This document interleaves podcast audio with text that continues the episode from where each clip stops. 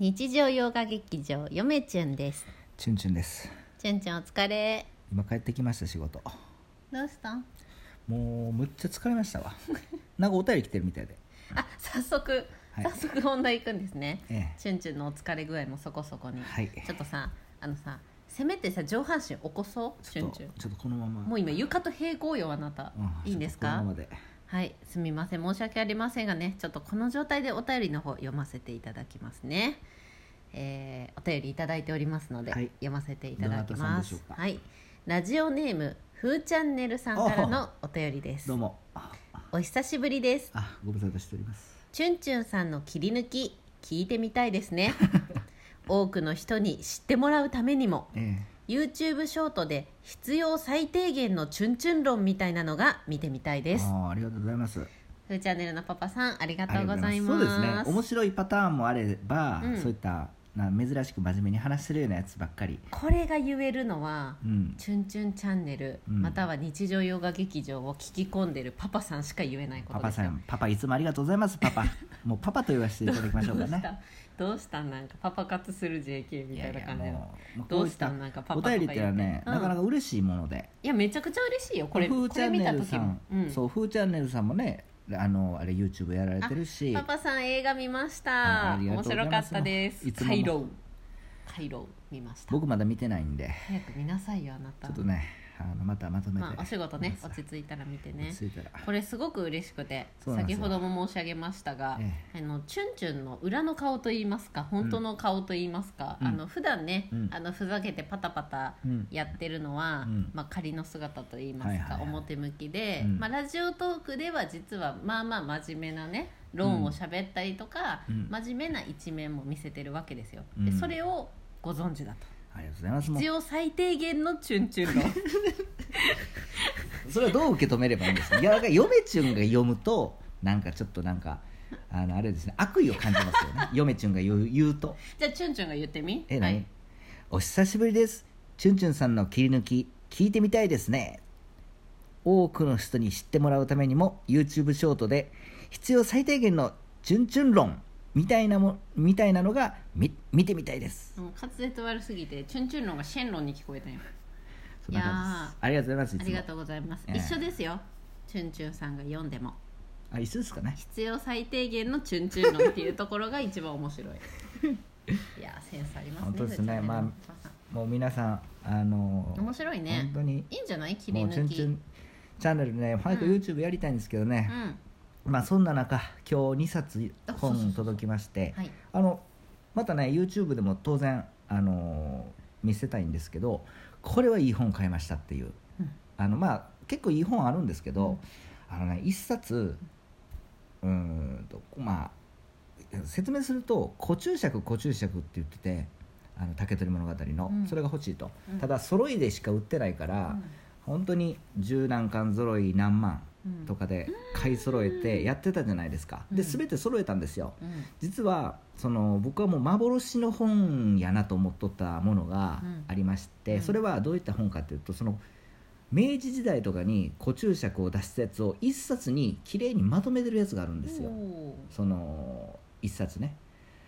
それね全く売ってなかったんですよ竹取 だけーでアマゾンでもうバカみたいな金額32万円一冊そう国立と国会と図書館には当然あるんですけど、うんそれがあの32万円するとうんうわこれでもちょっと中身見てみなあかんから将来的にはこれ32万払って、うんでもあつあの一回手元に持っとかなあかんなと、うんすごく一冊便利な本で、うんその明治時代の本がなもうまとまってるんで古注釈がまとまってるんで、うんメジャーなやつうが、んそんであのまあその本ねもう全然売ってないから日本の古本屋でも引っかからないんですよ、うんそれがなんと1万円で買いましたおなんと1万円1万円で今日届きました買い物上手中身見ました持ってるやつと一緒ですえどういうことどういうことそれをただまとめただけああそういうことね、そうそうそういいじゃそうんまあ一冊にまとまっとって、うんまあ中身見れて、まあ、まだちゃんとは見てないですけれども、あのーまあまあまあどっちを使おうかなと論文では、うんまあもし使う時ねうんご注釈はちょっと使わなくてもいいかもしれないので、一1本目はね1本目はそうちょっとラジオでもこの嫁中の顔は伝わらないかなでもう一個はねあの、別冊何やったっけあれ雑誌 あああれあれすっごい面白そうだったあの筆形のやつですそうそうあれねえっと文なんだ学知識筆形やったっやっけたっけなんか研究な筆あえっと数文みたいな文芸文学常識筆形あの古典常識筆形の文学バージョンでしょそうそうそう、ぶうんあ文ん古典、うん、文学なんか文学史をまとめてるやつで、うんまあそれ1000円ぐらいで買えたんで、あれあれだよね面白そうだようね、ん、まあああいうやつもねちょこちょここの外説系とかも、うんあのちょこちょこ集めとかんといけないんで、後々のためうんに、うんなんでまあちょこちょこと集まってるんですが、あの国史体系ねうんうん国史体系を